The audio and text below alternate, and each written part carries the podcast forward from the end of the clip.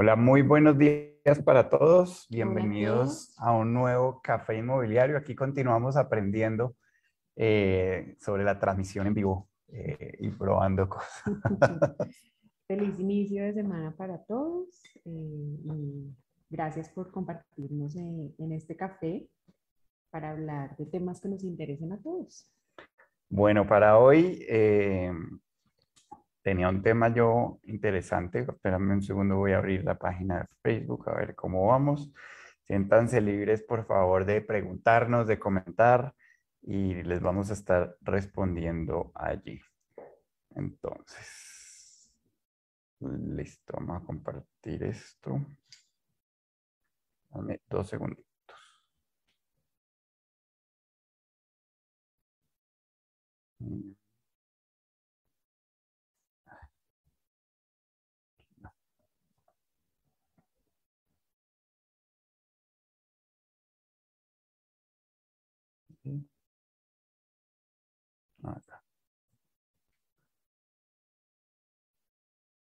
Listo. Bueno, espero aquí que, que, nos puedan comentar y bienvenidos todos. No, esta semana quería yo comentarles sobre, somos insistentes, pero sobre la importancia de atender un mercado. Y en ese aspecto, algo que he venido trabajando con algunos agentes dentro de RIMAX Colombia es el ser muy conscientes de su base de datos dentro de su mercado. Eh, es, un, es una tarea administrativa de cierta forma y es eh, destinar un tiempo en su CRM, si están en RIMAX, pues pueden utilizar iList para esto, eh, pero es destinar un tiempo para de todos sus contactos, etiquetar o marcar o separar en un grupo de alguna forma todos los que se encuentran en el mercado que decimos que vamos a atender. ¿Vale? Recordemos que, la definición que, usamos nosotros como de agente inmobiliario es una persona que brinda servicios y asesorías a otras personas en sus necesidades de espacios físicos. Y la importancia de tener un mercado seleccionado eh, va a mejorar esa calidad de servicios y va a mejorar esa asesoría que la gente pueda brindar. Entonces, algo que yo he notado es precisamente eso. No, los agentes por lo general no destinan tiempo para identificar su base de datos dentro de su mercado. Yo voy a aportar con algo que creo que le pega muy bien a lo que estás diciendo, pero invitándolos a mirarlo desde otro lado, porque claro, lo que Francisco les dice es organice la base de datos y se ve como la tarea administrativa y como por qué yo no tengo tiempo y a mí lo que me gusta es otra cosa, pero lo voy a unir ya que estamos en este espacio y transmitiendo por, por este medio de por qué lo veo yo importante eh, y lo veo importante en sus comunicaciones. Es muy común ver en Facebook y en grupos de Facebook, muy común, personas pidiendo ayuda o para vender un inmueble o para comprar un inmueble y siempre el mensaje es, necesito que me recomienden a la mejor inmobiliaria. Eh, ese es como el, el 70%. El 30% es necesito al e o broker más pilo. para vender mi apartamento. Y creo que la respuesta que siempre logra marcar un diferencial ahí, o por lo menos cuando yo entro a... ¿Vuelvo a empezar?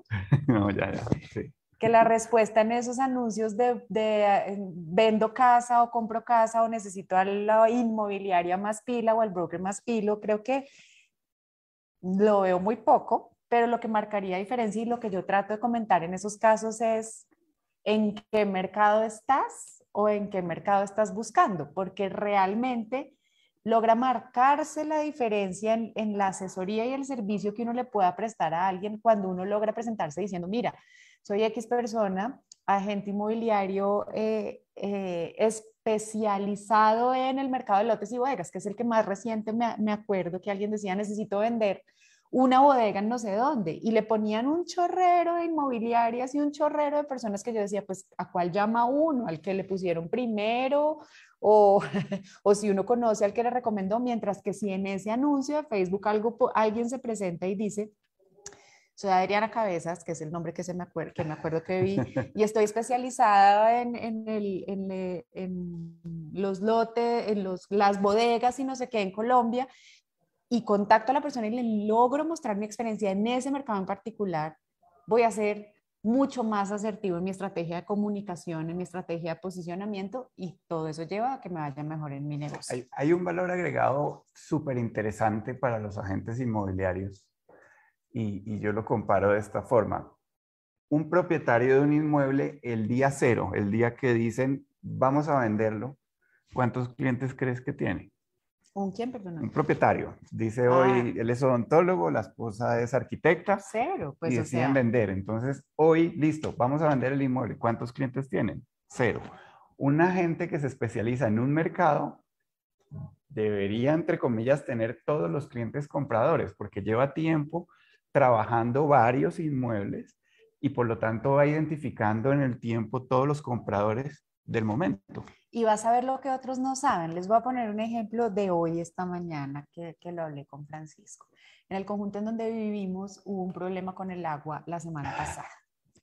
¿Listo? Entonces, hoy hablábamos de la presión del agua y el tema, y me decía Francisco, imagínate que la última etapa del conjunto siguen con problemas de la presión del agua de lo que pasó la semana pasada, porque resulta que se dieron cuenta al hacer ese arreglo que esa última etapa tiene la tubería más delgadita. Yo pensaba ahí y mi comentario a Francisco fue, wow, todo lo que uno no sabe y debería saber en el momento de estar comprando una casa. Y esa es información, esa granularidad de la información, uno no llega si el mercado de uno es el mundo entero y, y si uno se dedica a bodegas, a casas y a todo, nunca vas a tener la información. Yo creo que esas personas que compraron esas casas en algún momento piensan, oye, mi agente, a mí esto no me lo dijeron y quién no me lo dijo. Mira que eso se ve mucho. También vi un comentario en, algún grupo eh, dentro de Facebook en estos días eh, y era una señora que había comprado con su pareja un inmueble en, un proyecto y tenía que desistir y estaba ofendidísima eh, pues porque cuando fue a desistir la constructora le dijo, vale, hay unas arras de 100 millones de pesos que tienes que pagar. Mm. Eh, entonces pregunta en el grupo como esto es justo, esto no es justo. Y, la primera reacción mía siempre es, ¿qué dice tu agente? Eh, y lo que más frecuente encuentro es que la gente sale a comprar y le compra a las constructoras directamente sin asesorarse con un agente. Y pues la constructora no fue un asesor para el comprador, la constructora le vendió.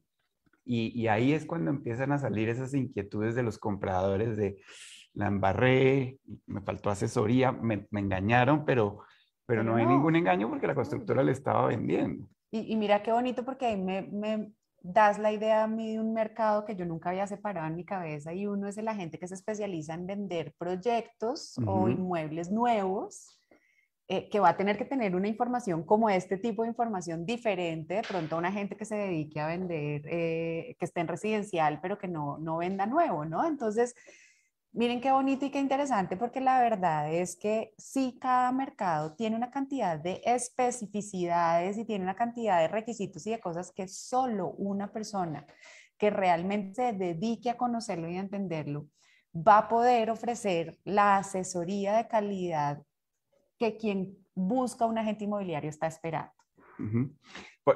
Podemos, por ejemplo, recordarles eh, cómo se puede seleccionar un mercado, ¿vale? Entonces, eh, en nuestro concepto hay cuatro fuentes o cuatro características que sirven para seleccionar un mercado inmobiliario. Y la primera y más común, y la, primer, la que primero piensan todos los agentes es por zona geográfica. Y esa es muy útil en el mercado actual de Colombia es muy útil porque todavía no tenemos una alta competencia en el mercado inmobiliario. ¿A qué me refiero con esto? Todavía somos muy pocos los agentes inmobiliarios. Todavía la participación de mercado de esas 750 mil compraventas más los alquileres, o sea, ese millón de transacciones que posiblemente se hacen en el país anualmente, los inmobiliarios estamos participando en menos de un 20%. Entonces, al tener una participación todavía tan pequeña, el especializarse por zonas geográficas suena muy lógico y va a ser muy práctico. Yo tengo algo adicional. Quien está iniciando en el negocio inmobiliario, creo que lo que hace más sentido es arrancar con una especialización geográfica y una, una zona geográfica que la persona domine, conozca o en la que se mueva. Creo que es hacerse uno la vida también más fácil. Por lo general, yo ahí recomendaría el de la oficina en la cual están asociados. Porque la misma oficina conoce el mercado, estará, eh, eh, tendrá herramientas y servicios especializados para ese mercado, estará promoviéndose dentro del mercado y otros compañeros de, de esa oficina seguramente tienen más inmuebles ahí. Entonces se logra una mayor sinergia. Pero ese es uno. Ese es uno de los cuatro. El segundo es por tipo de inmueble, lo que tú decías, me especializo en bodegas, me especializo en locales para peluquerías, en locales para bares, me especializo en penthouses.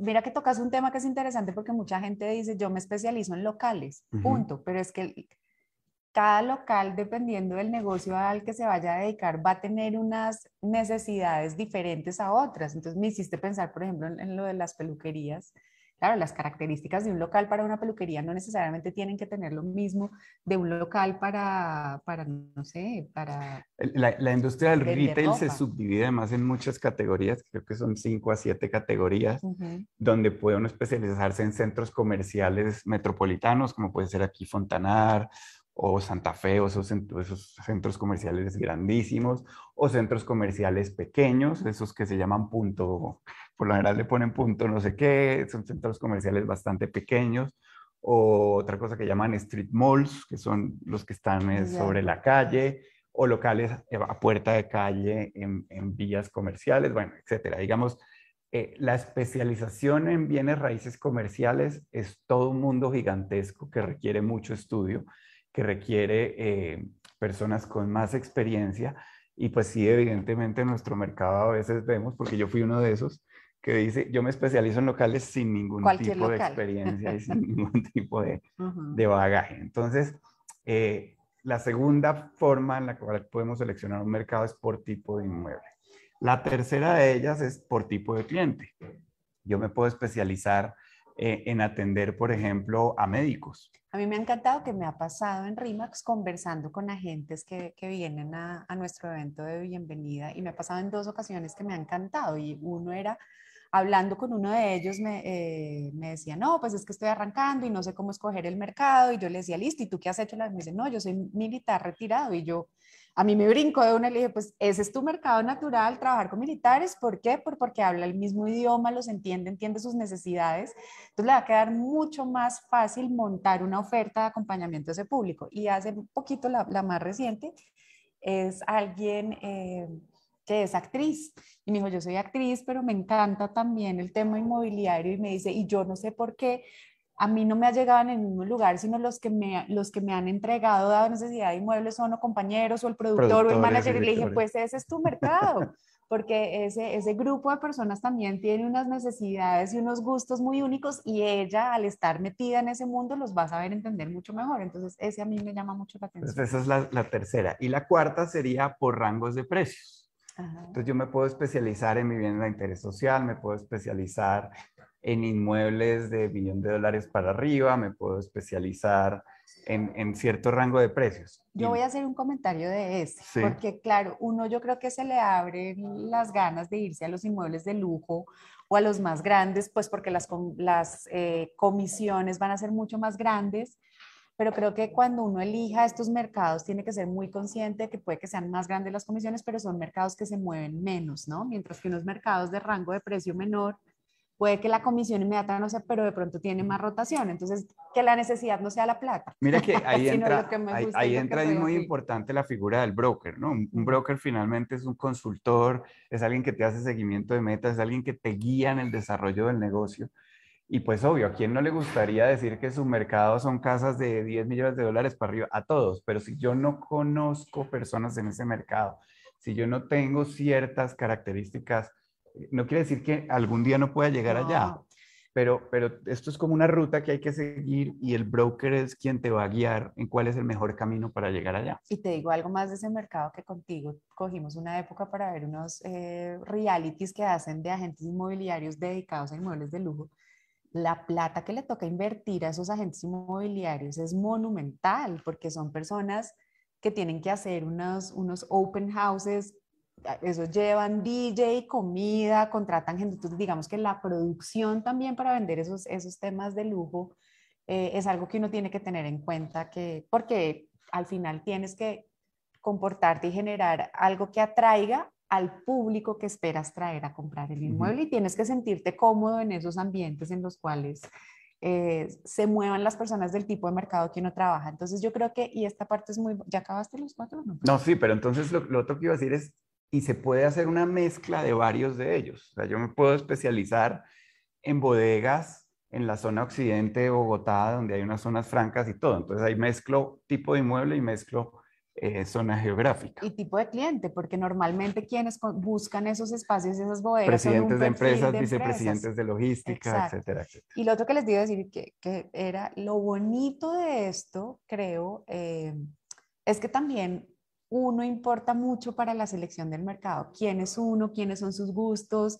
¿Qué disfrutan y qué les gustan? ¿no? Yo creo que eh, yo siempre he resaltado que, en este negocio y el, poder emprender uno con su propio negocio le da unas ventajas y es definir en qué me gusta y qué disfruto trabajar. O sea, yo no me voy a obligar a trabajar en vender eh, eh, locales con para bancos si no me gustan los bancos y no disfruto trabajando con los bancos, ¿me entiendes? Entonces también que le metan un poquito quiénes son ustedes, su experiencia, sus gustos, eh, los temas que dominan, como digo yo, con un doble propósito, pasar rico ustedes, disfrutar el proceso de crear su negocio y el segundo, mostrar credibilidad y confianza al cliente con, como dices tú, con las medallas realmente puestas y no porque está de moda ahora estar especializado en inmuebles de lujo. Entonces ahora volviendo a como comenzamos, eh, es muy importante identificar dentro de mi base de datos qué personas están dentro de ese mercado.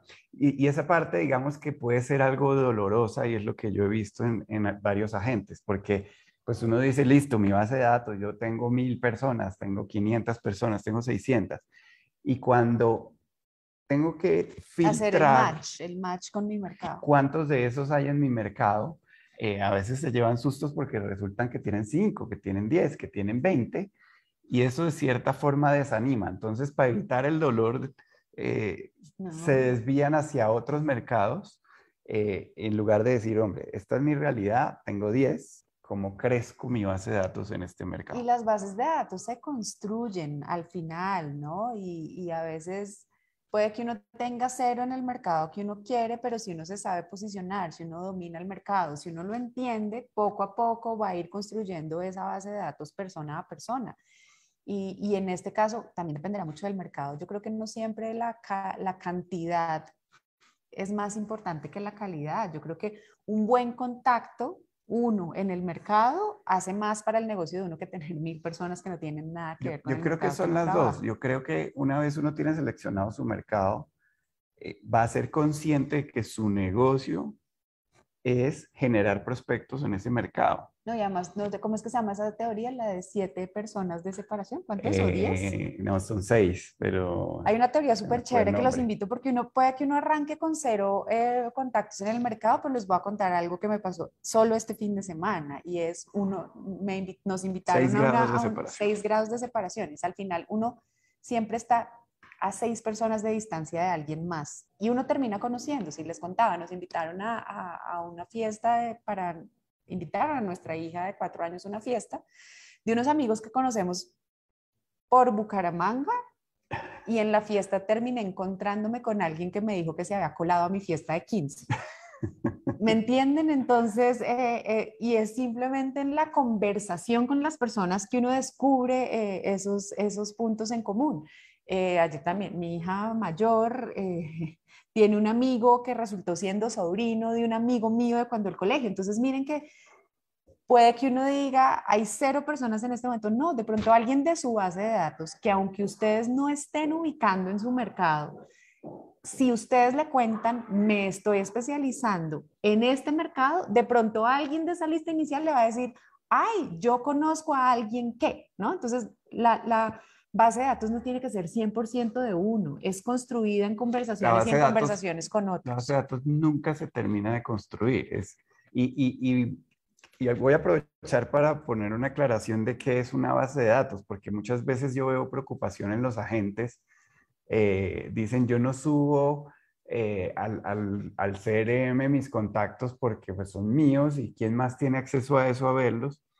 O porque uno cree que no tienen nada que ver con el negocio de uno. Y finalmente, eh, una base de datos es la recopilación de las relaciones que yo tengo con esas personas. Es que a veces le cogemos miedo a los términos porque los ponemos como tan, tan corporativos o tan empresariales que nos complicamos. Entonces, hagámosle traducción simultánea. La base de datos es simplemente la, la, recopilación de relaciones. De las relaciones que yo tengo.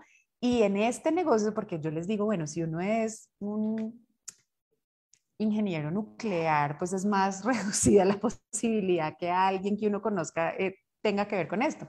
Pero el negocio de ustedes, todas las personas del mundo necesitan espacios. Espacios. Todas las personas del mundo, independientemente a lo que se dediquen. Entonces sí creo que hay muchas más posibilidades de que cualquier persona con la que tengan una relación en algún momento pueda hacer o un contacto directo para o una fuente de referidos para el contacto que ustedes, eh, para el mercado que ustedes van a trabajar. Pues todo el tiempo yo voy sumando personas en mi base de datos y etiquetando, marcando, separando, llámenlo como quieran, las personas que de esa base de datos están en mi mercado.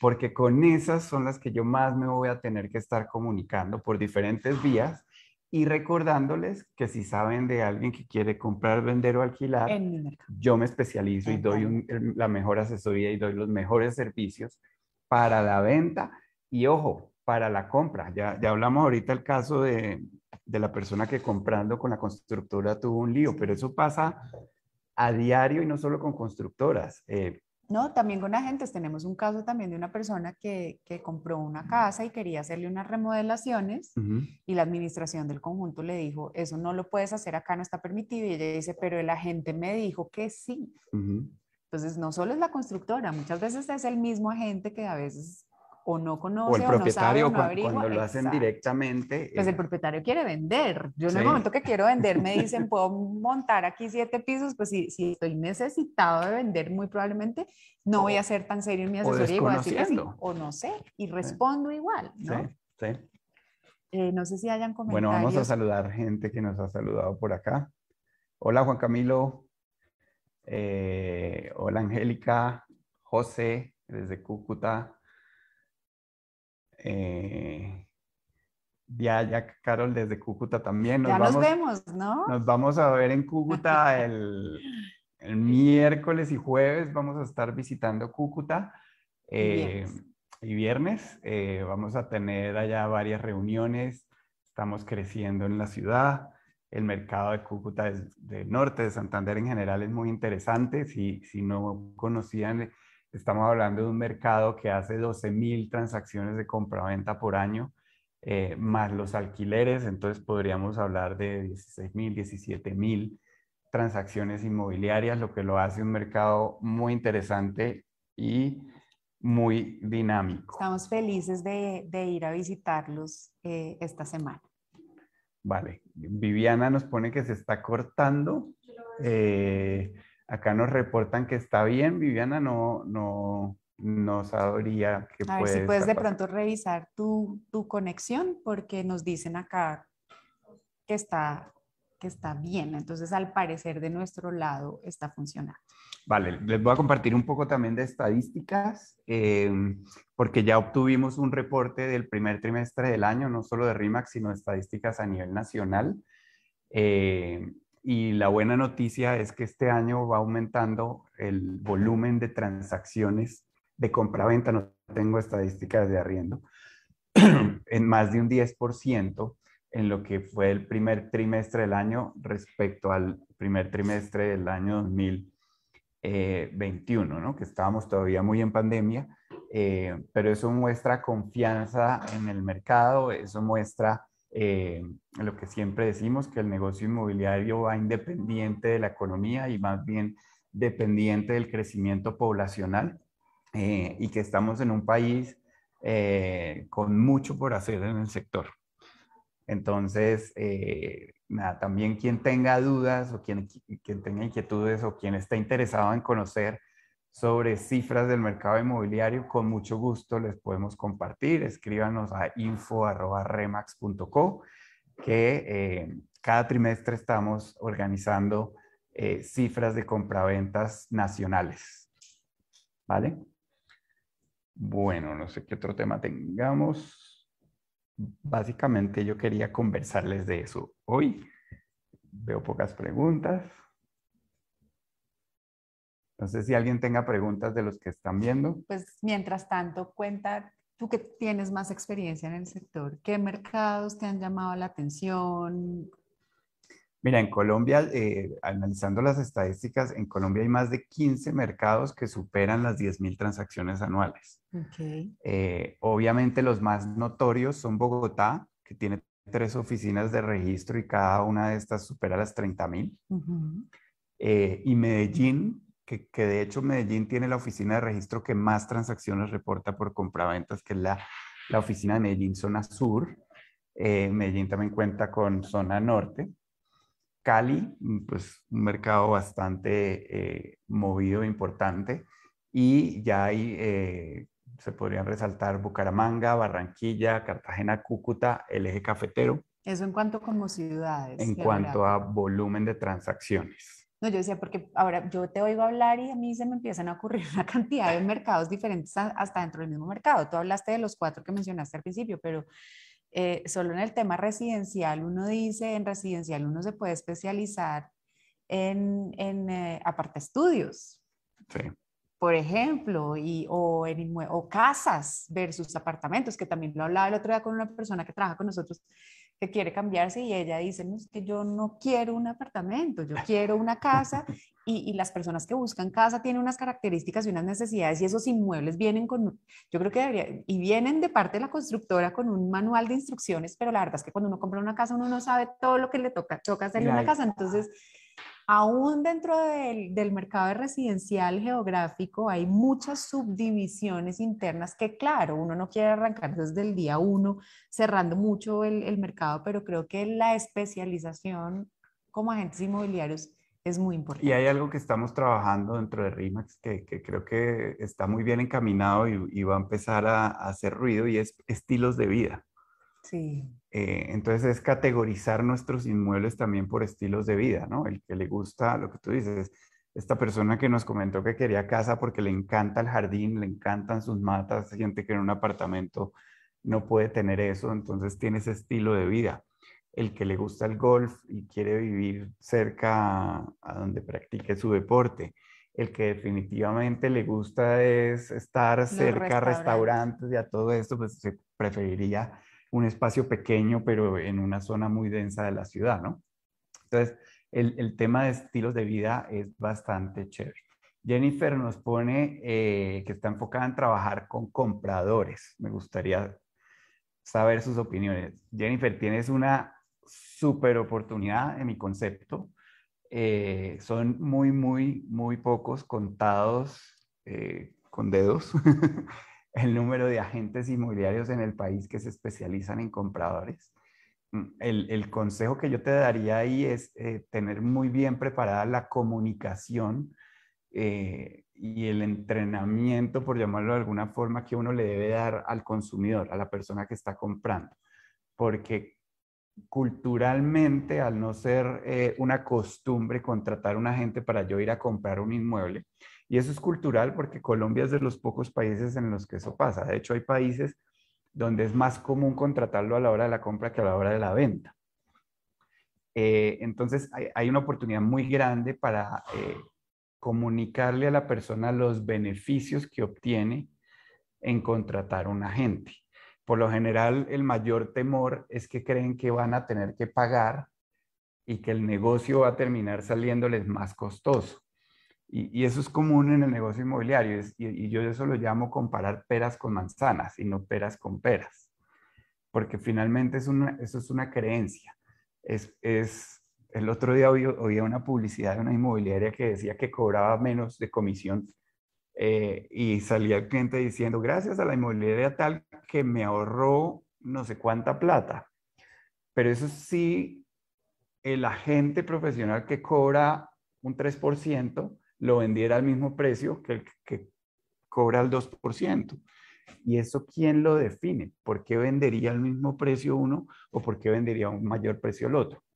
Atendiendo al comprador, se te va a presentar lo mismo. ¿Por qué el comprador pagaría el mismo valor contigo que sin ti. Entonces, hay que demostrarle por qué conmigo se va a lograr una mejor negociación, lo que implica un pago menor, así me esté pagándome una comisión. Va a lograr conseguir un inmueble que se adecue más a sus necesidades y va a tener un negocio fluido con la menor cantidad de inconvenientes posible, que es de lo que más se quejan los compradores. A mí lo que se me ocurre con tu mercado, que, también me parece, y eso es, revolucionario lo que estás haciendo, escoger de mercado a los compradores, yo lo que veo fundamental cuando una gente se va a dedicar a atender compradores es que trabaje en red. Porque cuando tu, tu mercado tu, o tu público objetivo o el interés de la persona es comprar, pueden tener intereses muy variados y muy diferentes, salvo que tú ya logres un nivel de especialización que eso lo da la experiencia, las ventas y los años. Y como es un mercado que hasta ahora está arrancando en el país, pues lo veo difícil ahí, aunque todo es lograble. Pero ahí para mí la clave es uno trabajar en red, porque es que una red es tener a otras personas como trabajando al tiempo con uno y te va a permitir tener una oferta mucho más atractiva de opciones de, compra para ese cliente comprador que estás eligiendo. Entonces, no sé si estás con nosotros en Remax o no, eh, pero creo que ahí el valor agregado de la red que proporciona eh, una marca como la de nosotros es fundamental para que logres ser exitosa en tu negocio. Si estás asociado a una oficina de RIMAX, pues contamos con una super herramienta en mi concepto que se llama búsqueda dinámica eh, y lo que debes garantizar es que a todo cliente comprador que tengas le debes crear al menos una búsqueda dinámica para que cruce con todo el inventario de la red todo el tiempo y pues le puedas tener más opciones a esta persona. También si estás en RIMAX te invito a revisar eh, un webinar que hicimos sobre los 36 servicios que se le brindan al cliente comprador. Eh, pues es muy útil, te va a ayudar a identificar todos estos servicios para podérselos comunicar al cliente y que ellos de verdad perciban ese valor agregado y el ahorro que finalmente están haciendo al contratarte a ti como agente. Sobre el mismo tema se me acaba de ocurrir algo que no sé si me vaya a salir también por mi cabeza, eso, eso no clarísimo y es, al final miren que la especialización en el mercado tiene mucho que ver como cuando uno va al restaurante y el menú que le ofrece el restaurante y el por qué va uno a un restaurante. Y creo que había un ejemplo de eso con algo inmobiliario que tú contabas, que alguien decía que, que sus comidas favoritas eran la, la italiana y la tailandesa. Ah, pues, eso sí. Y, y él decía, son mis comidas favoritas, las dos cosas, y, y una vez vi un anuncio que cerca a mi casa lo pusieron que decía el mejor restaurante italo-tailandés. Y él dijo como, ¡Ah! la respuesta a mis plegarias, o sea, las dos comidas que más me gustan en el mismo lugar. Y fue y salió absolutamente deprimido porque ni la italiana era la mejor italiana ni la tailandesa era la mejor tailandesa porque estaban enfocados en las dos. Entonces creo que con los agentes inmobiliarios nos puede pasar mucho eso, ¿no? Que encontrar, y además cuando tú vas a un restaurante italiano, es más claro para ti montar el menú, tener una especialidad, volverte famoso por algo. Eh, y cuando mezclas tantas cosas, no logras esa claridad de mensaje y el menú no está, no está tan claro para tu cliente. Y lo veíamos ayer. Ayer estábamos entre dos opciones de dos sitios y ganó uno y yo me puse a pensar, ¿por qué ganó uno? Y al final es mucho lo que nos puede pasar con nuestros negocios la especialidad de, lo que ofrecían, la claridad en la oferta de la especialidad, el servicio, eh, porque el que perdió, y éramos dos familias, eh, tenía dos experiencias negativas de una vez en el pasado de cada una de las familias. Y cuando la primera dijo, ay, es que a mí no me fue bien por eso, de una vez yo dije, ay, a mí me pasó lo mismo y miren eso cómo se pega y termina generando un resultado. Entonces... Y optamos por hacer más fila. Y nos quedamos haciendo más fila en el otro porque tenía clara la especialidad, cada quien tenía el plato favorito. Ahí hay una lección importante. Era, era más costoso el que escogimos, o sea, no era precio, que a veces uno dice que todo es precio. Sí. Eh, tenía más fila, o sea, había más espera. Más pequeño porque el espacio era más pequeño, eh, entonces tenía menos rotación. Entonces primó más la especialidad. otra, otro y el servicio. Y el, y el, sí, el, La calidad, claro. La calidad. Y el no, es diferente la experiencia como cliente de servicio que la calidad del restaurante. Sí. Tú puedes tener un servicio excelente y un producto pésimo, entonces tampoco, tampoco. te puede funcionar. otro, otro ejemplo que a mí me gusta usar mucho con la especialización son los médicos yo, yo no voy, si, si tengo algo en un ojo, yo no voy a ir a un urólogo a que me mire, eh, o un médico general, sobre todo el médico general, que es el que se puede comparar con los agentes inmobiliarios que no se especializan. Eh, uno, el médico general, yo creo que ya va muy poco. Eh, Normalmente es quien te ve en urgencias, creo, ¿no? Por lo general. es el que mira. Eh. Sí. De resto, uno busca al especialista y uno quiere al mejor, al que tenga más referidos, al que tenga más títulos de ciertas universidades, el que esté ubicado en ciertas zonas y que su consultorio tenga ciertas características. Entonces, eh, el, especializarse en el mercado y fuera de eso contar con más herramientas, los servicios y los beneficios adecuados para su negocio, pues lo va a posicionar a uno para que eh, a la hora que el comprador o el vendedor seleccionen el agente que los va a representar, pues lo seleccionen a uno. Y te, y te permite ofrecer un mejor servicio, que creo que con el tema del mercado lo que, lo que queremos transmitir también muy de la mano es, si uno está especializado, uno logra una mejor oferta de servicio y uno llega a ser mucho más cercano y genera mayor conexión con el cliente, que fue la otra experiencia que me acabo de acordar de este fin de semana, que al final uno recuerda varias cosas de, de, de un sitio, de una persona, pero lo que principalmente se le queda grabado a uno es cómo lo hicieron sentir y qué experiencia, tuvo mm. eh, con la oferta de servicio. Mm. Eh, y creo que como agentes inmobiliarios ustedes van a lograr ofrecer una mejor experiencia de acompañamiento a sus clientes cuando están especializados en un mercado que cuando están como... Eh, y, y, es que al tener esa experiencia en la especialización, el negocio es más repetitivo, voy a poder pulir mucho mejor mis servicios, voy a poder agregar valor inesperado para los clientes que genera esa experiencia de satisfacción, de gusto, de, tranquilidad y de confianza. Para que la eh, gente me haga fila. Para que me hagan fila como, como queremos y para que nuestra base de datos siga creciendo y que nos sigan refiriendo compradores y vendedores en nuestros mercados. Alexandra nos pone que tiene una gente especializada en compradores y extranjeros. Esa es una muy buena ah, especialización, los extranjeros, sin duda. Eh, porque la experiencia que vive un extranjero a llegar a cualquier mercado, eh, pues es de temor, de duda. Eh, yo lo veo desde, desde la posición en la que estoy dentro de nuestra plataforma, como los clientes preguntan si hay parques alrededor. A veces hay algunos portales inmobiliarios que no brindan esa información. el otro día veía una PropTech diciendo en, en un anuncio que ellos que si, diciendo al consumidor que si todavía compraba por medio de un agente, que, que, la novedad era comprar directo. Que ya no estaba de moda. Que no estaba de moda y que la novedad era comprar directo por una plataforma, una PropTech. Y, y, la primera idea que me llegó a la mente es, ¿y cómo le comunican el olor del caño?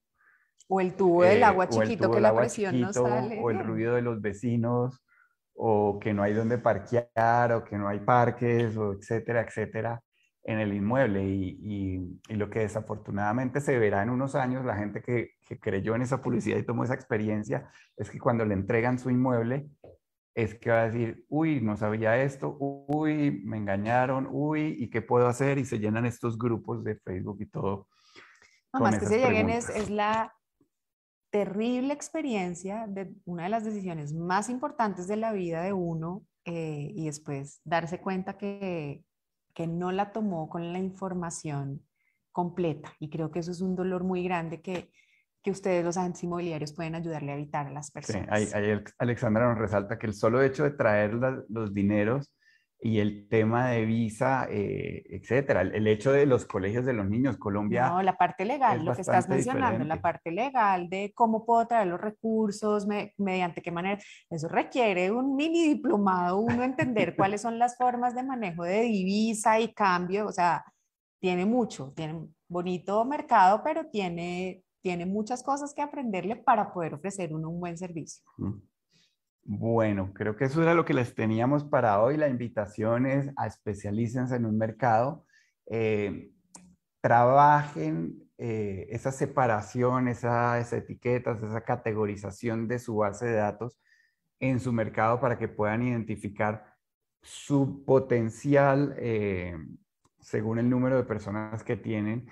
Y eso además le ayuda a uno a semana a semana esforzarse en crecer ese número de personas para de verdad mantener el foco. Yo les voy a dar un tipo adicional lo que dice Francisco. No se asusten tanto si de escoger el mercado versus base de datos en ese match no hay muchos. Yo el primer ejercicio que haría es a los de mi base de datos, así no estén en el mercado, les mando un mensajito preguntándoles si conocen a alguien en ese otro mercado y ahí ya uno, hay un impulsito más que de pronto nos salen un par de nombres más para que no queden tan frustrados eh, con el número de personas inicial que sale de hacer ese ejercicio. Bueno, un gusto acompañarlos. Les quisiera pedir que, para la próxima, eh, el próximo café inmobiliario, seguimos aprendiendo cómo hacerlo en vivo en redes sociales eh, nos pongan temas de interés eh, para tenerles aquí comentarios experiencias, historias, eh, tips y todo lo que los pueda ayudar a desarrollar sus negocios. Mil gracias por tomarse este café hoy con nosotros. Les dejamos un abrazo muy grande y nos vemos en el próximo.